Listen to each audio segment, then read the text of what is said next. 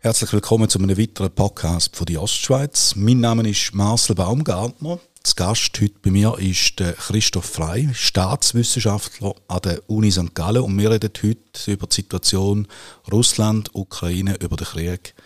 Herzlich willkommen, Herr Frei. Guten Morgen und danke für die Einladung. Sagen Sie uns zuerst, woher nennen Sie Ihre Kenntnis zu Russland, Ukraine? Was ist so ein der Background? Jetzt müsste ja eigentlich als Dozent an der Uni sagen, ja natürlich aus Büchern. genau. Aber es ist nicht ganz so.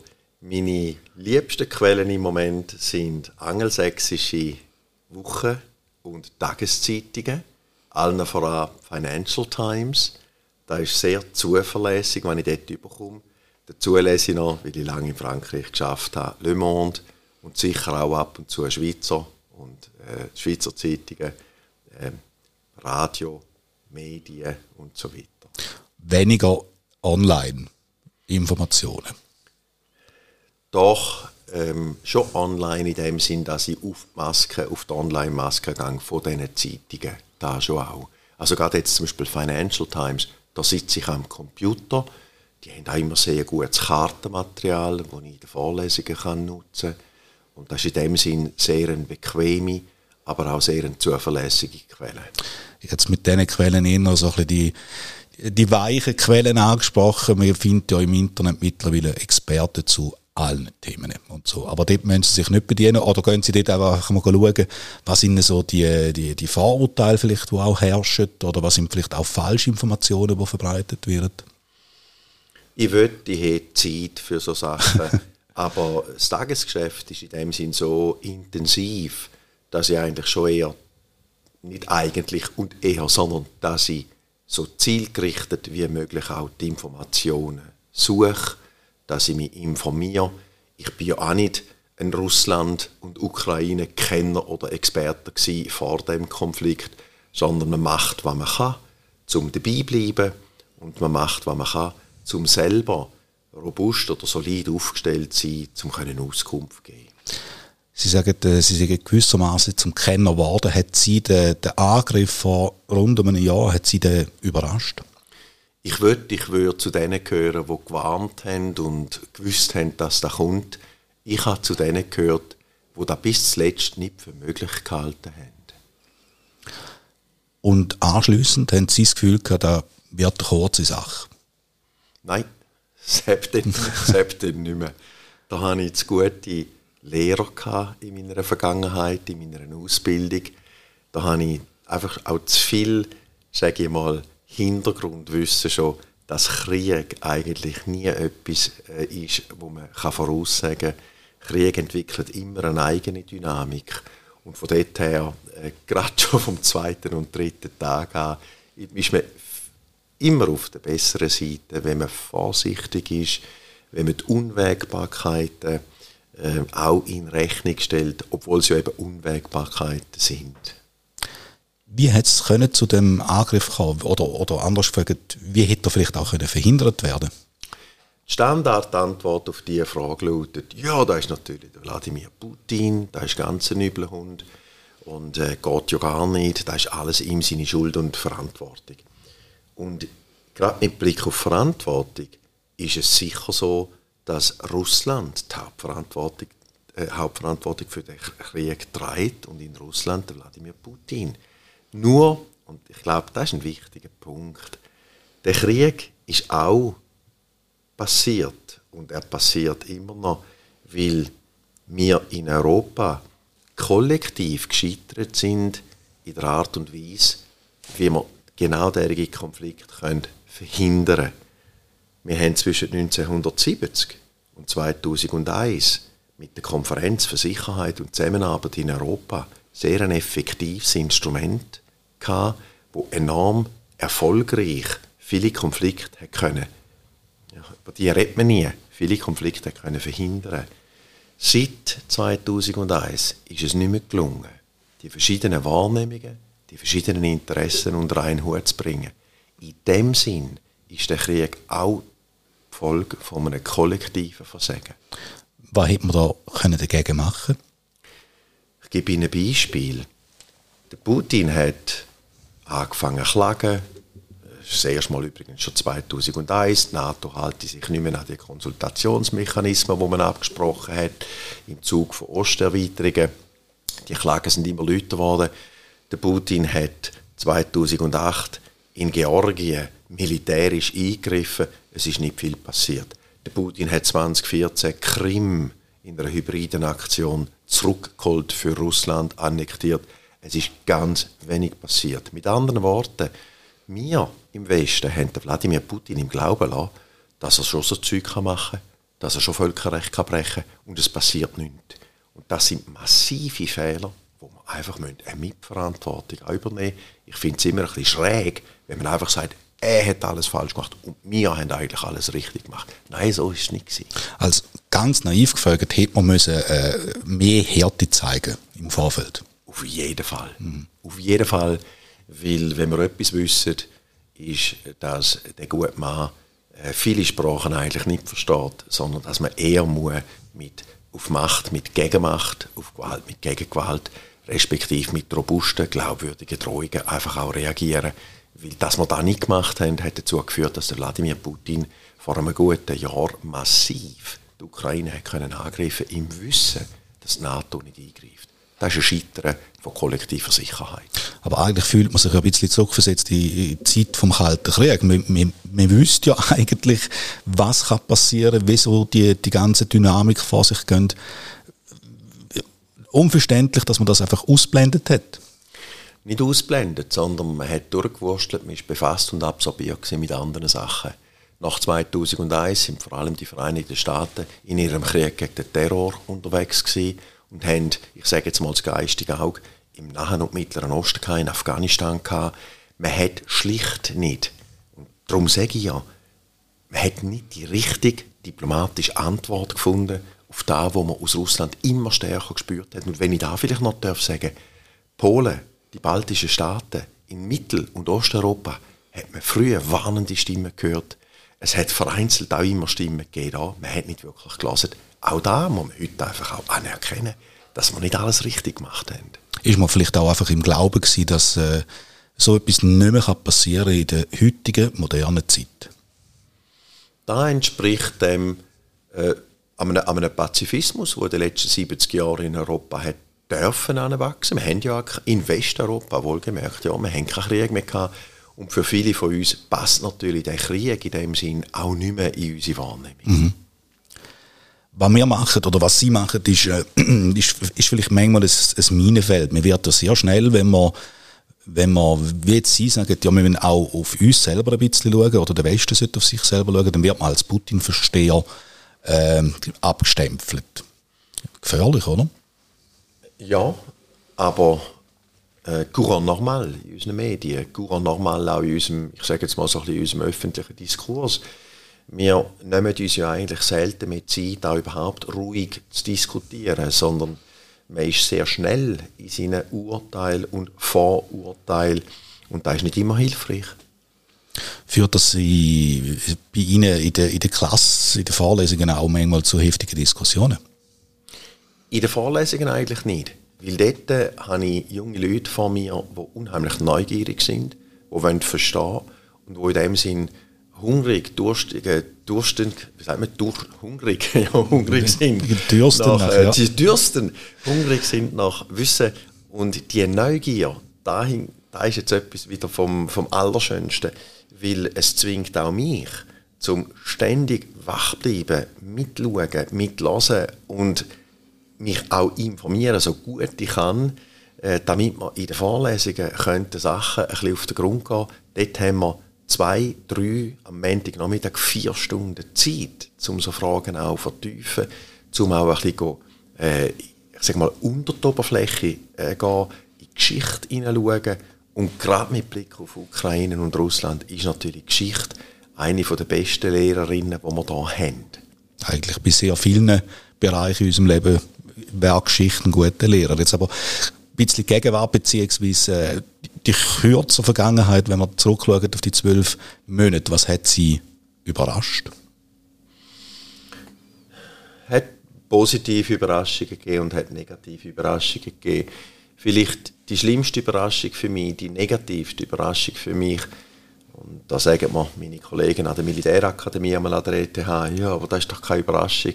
Mal für mich ist es eine, was ich meine, ist die Brutalität von der russischen äh, Führung nicht einmal unbedingt im Krieg gegen die Ukraine. Da ist zu erwarten, dass man auch Zivilisten, dass man auch zivile, zivile Infrastruktur und so weiter zerstört. Mit dem im Krieg lebe ich eigentlich. Das sind meine Erwartungen. Aber wird die russische Führung umgeht mit den eigenen Streitkräften, die Art und Weise, wie junge Leute verheizt werden, en masse, das ist etwas, wo ich äh, vielleicht ja, ein bisschen zu naiv so nicht erwartet habe. Das ist etwas vom Erschütterndsten, wenn ich sehe, die Wellen, die da einfach verheizt werden, als ob es letztlich auch Material wäre, nicht?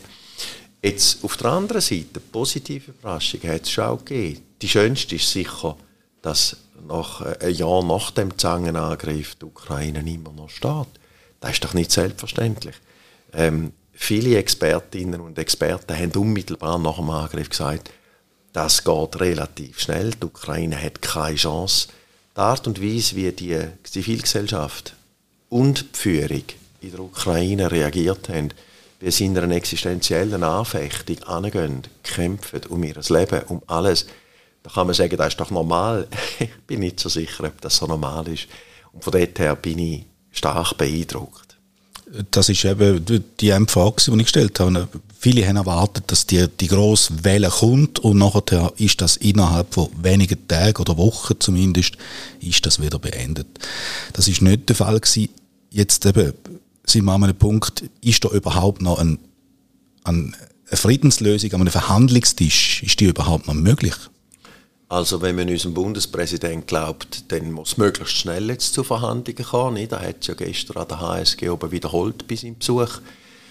Und äh, ich finde das sehr schwierig, weil die Tatsache ist, dass man bei keiner von diesen beiden Kriegsparteien, weder in Moskau noch in Kiew, im Moment den politischen Willen hätten, zu verhandeln. Beide gehen davon aus, dass sie auf dem militärischen Feld noch können Vorteil gewinnen, wo ihnen dann eine bessere Verhandlungsposition gibt. Mit anderen Worten, wenn niemand da ist, der verhandeln will, ist es relativ schwierig von außen zu sagen, ja, sie sollen doch jetzt miteinander verhandeln.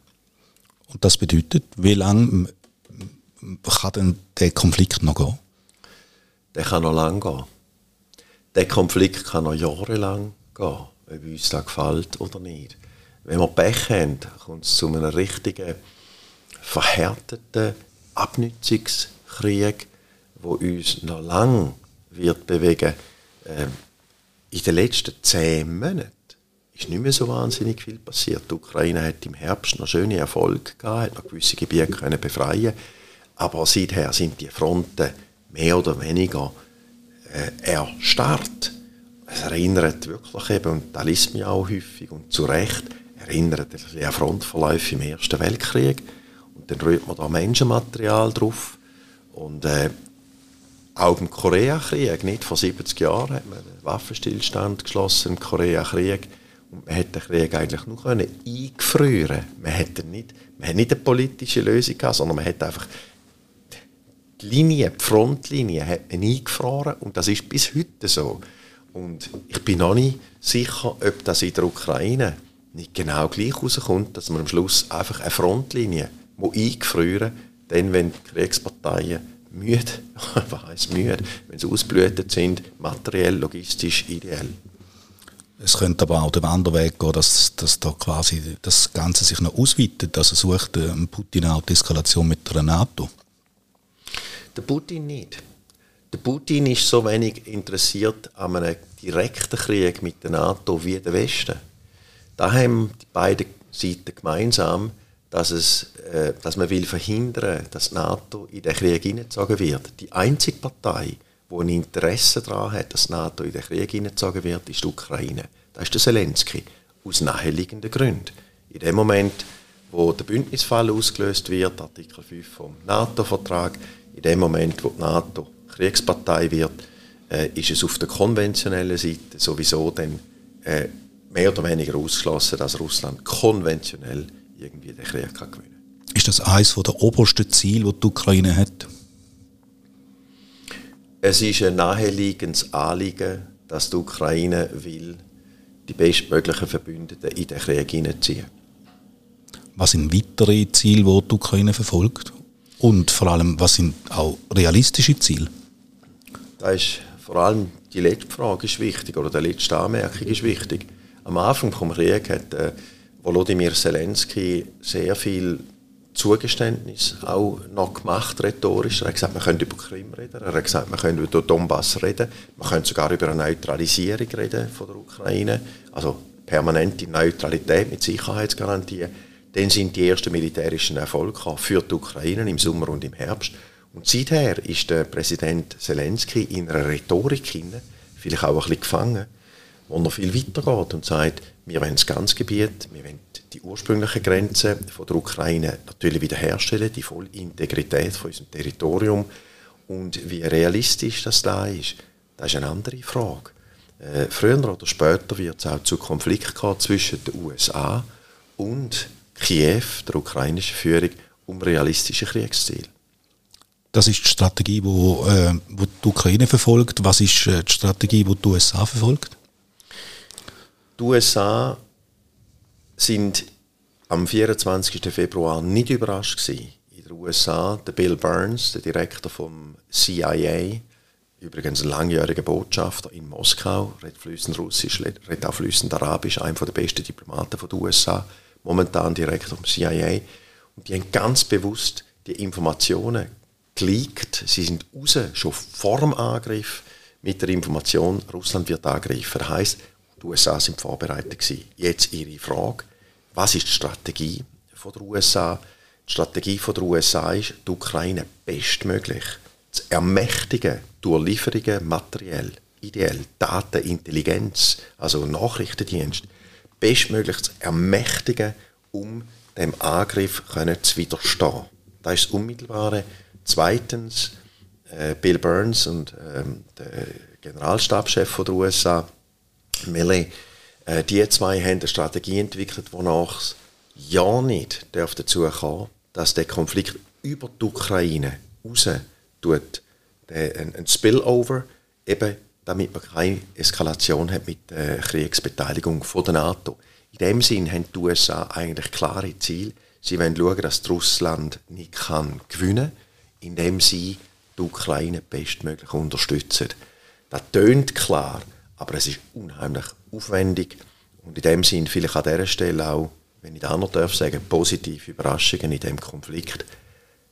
Die Qualität von der amerikanischen Führung. Ich meine nicht einmal der Präsident, ich meine das zweite und das dritte Glied.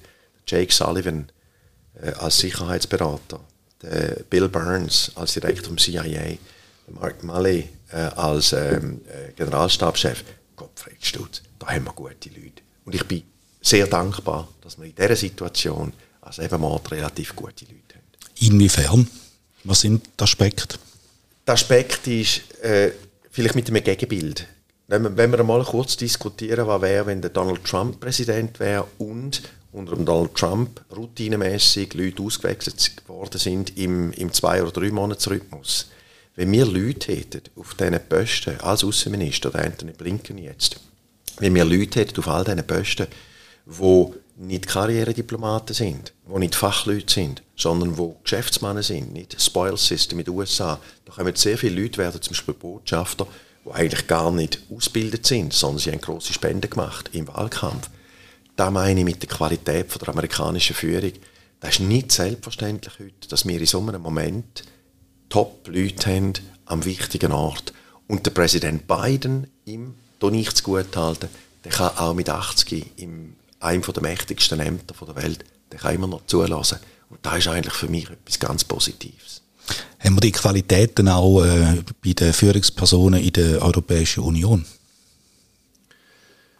Es steht mir als äh, kleiner Universitätsprofessor nicht zu, jetzt da gross über die Führungskräfte zu urteilen. Ich habe jetzt die amerikanische Führung gelobt. Wenn wir jetzt umgekehrt einmal ein bisschen reden von der deutschen grossen Koalition in den letzten zehn Jahren, die Art und Weise, wie die deutsche Führung Russland verkennt hat. Aber auch, nochmal, auch Amerika hat, hat Fehler gemacht, das ist uns heute klar. Aber jetzt in den letzten zwei, drei Jahren ist es halt schon einfach ähm, fast schon schlagend geworden, wie Lettland, äh, Lettland, Estland, Litauen, wie Polen, wie die Regierung gewarnt haben. Äh, und wir in Westeuropa haben einfach nicht hingelassen, nicht, was da auf uns, auf uns zukommt, was der Putin will und zu was dass er bereit ist. Führung für Sagen, oder? Wie kann man das betiteln? Das Wort Naivität haben wir jetzt doch schon ein paar Mal gebraucht. Führungsversagen äh, geht vielleicht weit, aber sicher keine realistische Einschätzung von Russland. Ich glaube, so darf man es etwas stehen lassen. Wir haben in Westeuropa keine realistischen Einschätzungen gehabt. Was haben wir eins, selbst auf den Sicherheitskonferenzen in, in München, was haben wir eins davon geredet, wie man doch mit diesen Leuten kann reden kann, wie man mit diesen Leuten im, im Geschäft kann bleiben kann, wie man mit diesen Leuten im Geschäft muss bleiben, damit man es kann einbinden kann. Ähm, all die, die, sagen wir mal, die im Rückblick naive Vorstellung, dass der Putin schon auch genug europäisch ist, um keinen richtigen Krieg mehr anfangen, das war naiv. Gewesen. Bevor wir noch ein bisschen auf die Schweiz sprechen können, auf die Rolle der Schweiz äh, in dem ganzen Konflikt, würde ich noch ein paar Worte, äh, eine Einschätzung zu der Rolle von China von Ihrer Seite. China ist enorm wichtig in diesem Konflikt. Warum? Das, was China macht, hat Auswirkungen. Wenn China, äh, oder lassen Sie mich vielleicht anders sagen, es gibt zwei Schulen, zwei Wahrnehmungen zu China. Die eine Wahrnehmung ist, China ist ein treuer Verbündeter von Wladimir Putin, der Xi Jinping und der Wladimir, das sind Freunde. China äh, ist daran gelegen, dass, äh, dass Russland jetzt den Krieg gewinnt und China hat ja gewusst, schon vor der Olympiade hat das erfahren, nicht noch wenige Wochen hat äh, der Putin Xi Jinping eingeweiht und China trägt das alles mit und ist ein Verbündeter äh, und so weiter und so fort. Das ist eine Wahrnehmung und ich glaube nicht an diese Wahrnehmung. In meiner Wahrnehmung kommt der Konflikt kommt der Angriff am 24. Februar für China zum völlig falschen Zeitpunkt. China hat jahrelang darauf hingeschafft, Europäer von den Amerikanern zu trennen oder einen Keil zu treiben. China hat jahrelang darauf hingeschafft, den Westen zu fragmentieren, durch wirtschaftlich lukrative äh, Möglichkeiten an China zu binden. Wir dürfen nicht vergessen, dass Angela Merkel äh, vor ihrem Rücktritt sicherheitspolitisch äh, an die USA gebunden war, aber wirtschaftspolitisch eigentlich genauso nah an China war. Nicht? Wir tendieren ein bisschen dazu, in unserem Kurzzeitgedächtnis zu vergessen, wie erfolgreich China in der globalisierten Wertschöpfungskette sich bewegt hat. Und dass Russland jetzt angreift, das bringt NATO wieder zusammen, das schließt Reihe zwischen den USA und äh, auf der anderen Seite vom Atlantik, also das transatlantische Bündnis, das ist heute nicht mehr komatös, wie der französische Präsident vor einigen Jahren hätte können sagen, sondern das ist heute wieder sehr äh, eine Einheit, die sich auch wieder als Einheit versteht und wo jetzt, und das ist alles sehr unbequem für China, bisschen auf, aus den Pushen kommt, wieder stärkere Verteidigungsanstrengungen unternimmt und in dem Sinn viel robuster sich auch aufstellt. Aber nicht nur in Europa, sondern wir haben generell eine Situation jetzt, auch wegen dem Konflikt, wo wir äh, äh, die USA wieder sehen in ihrer Rolle als Führer von der, vom westlichen Lager.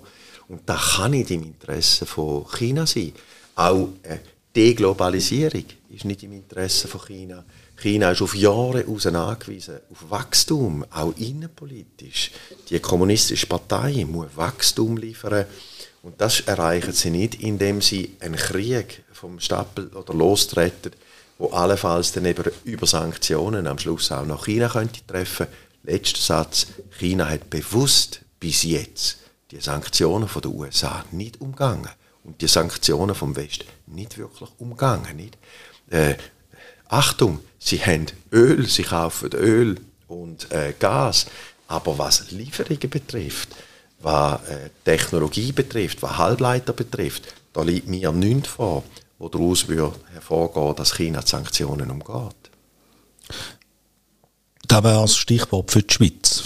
Die Schweiz fällt ein bisschen zwischen Stuhl und hat äh, ihre Rolle, hat man so das Gefühl, noch nicht gefunden und äh, wird auch innenpolitisch, hat man äh, die Meinung, die einen sagen schärfer umgehen, die anderen weniger scharf. Wie ist bis jetzt so Ihre Erkenntnis? Wie, wie schlägt sich die Schweiz?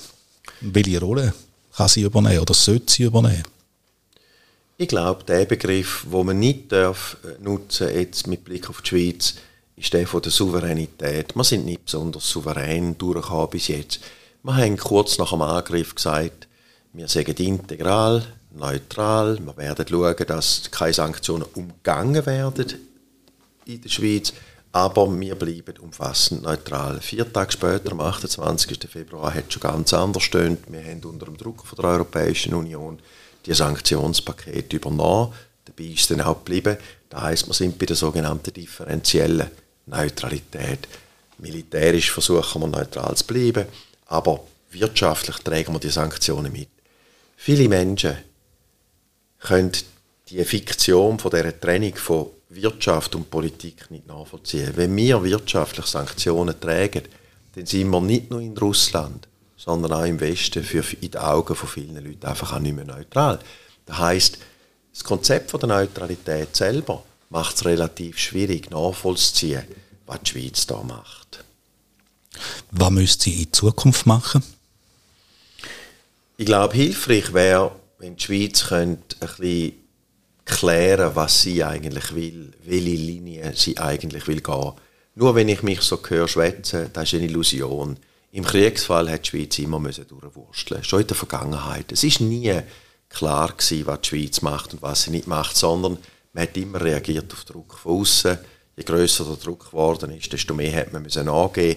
Die Schweiz ist in dem Sinn im Kriegsfall selten konsequent und vor allem selten unabhängig gewesen.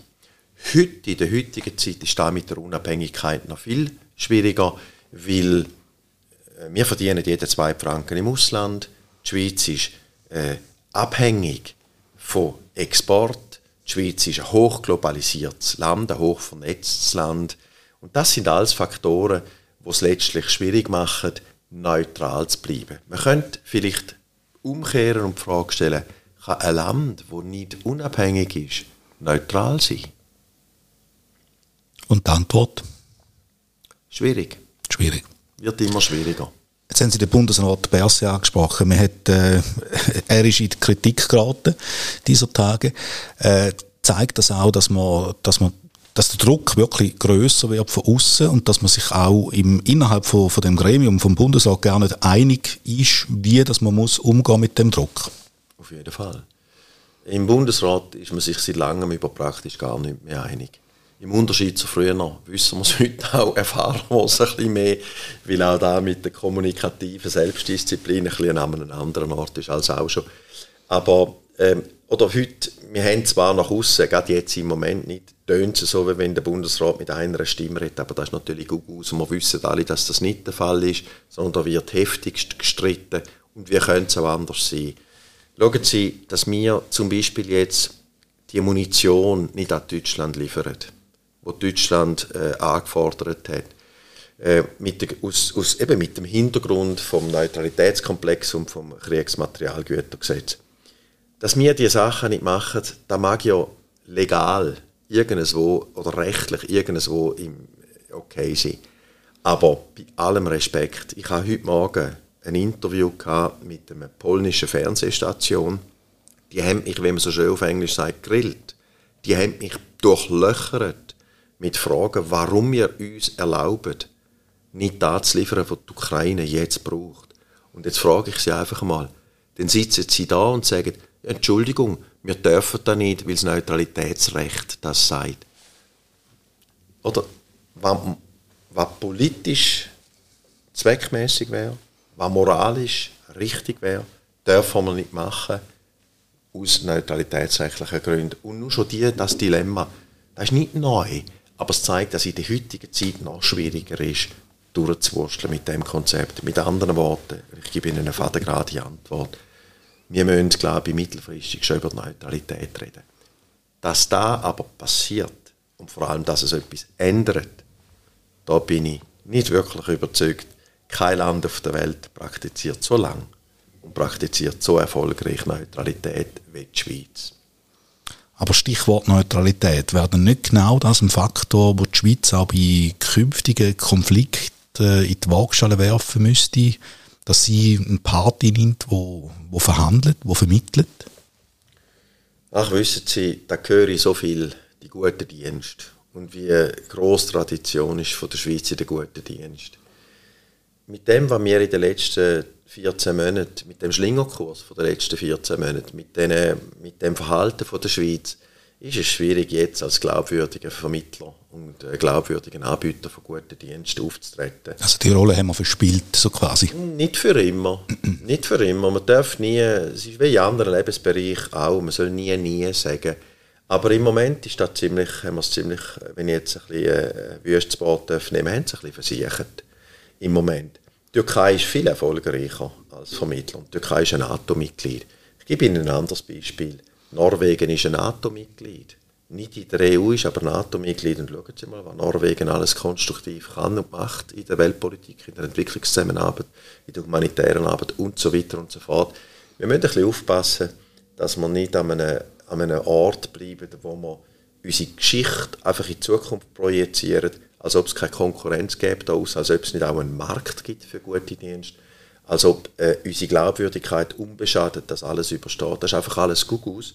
Und darum wäre es schon gut, wenn wir irgendwann einmal ein bisschen, ich jetzt einmal, ein bisschen ruhiger würden über die Sachen diskutieren, was da ist, was wir wollen, welche Form von Neutralität das wir wollen in der Zukunft, mit welcher Form von Neutralitätsrecht, ja, die 120-jährige Konvention, die völlig, völlig veraltet ist, die nie mehr angepasst worden ist, ob wir mit dem können ins 21. Jahrhundert weitergehen oder ob wir allenfalls eben müssen, uns ein bisschen aktiver darum bemühen, dass auch das Konzept von der Neutralität ein bisschen eine modernere Wendung neu bekommt. Das wird aber eine harte Diskussion werden und die wird jetzt gerade in einem Wahljahr wahrscheinlich nicht äh, auf, einem, auf einem gemeinsamen Nenner äh, enden. Es sagen ja viele Leute, man darf doch jetzt nicht über das diskutieren, jetzt ist Krieg, jetzt darf man doch nicht diskutieren, jetzt muss man doch drei schliessen. Ähm, ich sehe es ein bisschen anders. Ich denke, man genau jetzt quasi. Ich, genau, man muss uns zumuten, dass man über das redet.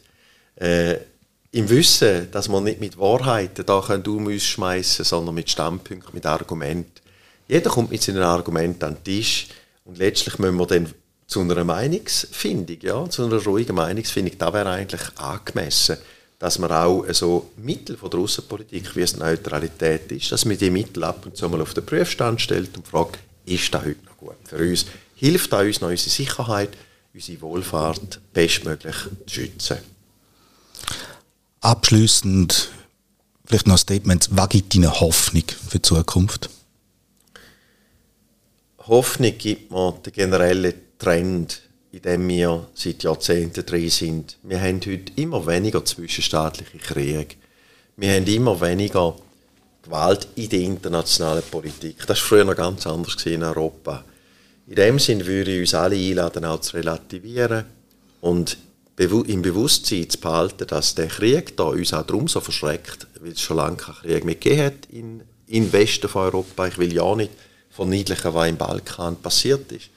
Aber es gibt ja den historischen Trend und der ist, bei allem Respekt, der ist eigentlich ziemlich positiv. Wir haben kaum mehr zwischenstaatliche Kriege, wir haben noch innerstaatliche Kriege, wir haben Bürgerkrieg, weil wir schwache Staatlichkeiten haben. Das ist ein anderes Thema. Das, ein Staat braucht eine bestimmte Zeit, bis er einmal steht, auch mit dem Gewaltmonopol und so weiter. Da haben wir an vielen Orten auf der Welt noch Probleme. Aber ich bin heute eigentlich überzeugt davon, dass auch der Krieg in der Ukraine nicht der Anfang ist von vielen Kriegen in Europa, sondern dass da tatsächlich vielleicht einer der letzten Kriege noch wird sein, wo wir haben. Aber das heißt noch lange nicht, dass wir, und jetzt kommt eine ganz wichtige Aussage, um die künftigen Kriege zu verhindern, dürfen wir nicht einfach keine Armee mehr haben, sondern im Gegenteil, wir müssen robuste Gewicht und Gegengewicht aufbauen, wir müssen wieder die OSZE reanimieren, wir müssen wieder eine Sicherheitsarchitektur aufbauen und jetzt kommt ein wichtiger Schlusssatz. Wir müssen auch selber einen Beitrag dazu leisten, auch auf der militärischen Seite. Die Schweiz ist kein Kleinstaat mehr. Wir sind die 19. Volkswirtschaft der Welt. Die Schweiz kann sich das leisten. Ich benutze nicht gerne den Ausdruck von der Solidarität. Aber in diesem Bereich müssen wir solidarisch sein. Wir haben ein gutes Leben. Müssen wir auch mitfinanzieren, was die Grundlagen sind von dem guten Leben. Robuste Gegengewicht, eine Sicherheitsarchitektur in Europa, das ist die Aufgabe mit Russland, nicht ohne Russland, sondern mit Russland nach dem Putin. Also die Hoffnung stirbt zuletzt, so quasi wäre jetzt der, der Schlusssatz, den wir da reinbringen können. Herr Frey, herzlichen Dank für das Gespräch. Ich danke Ihnen.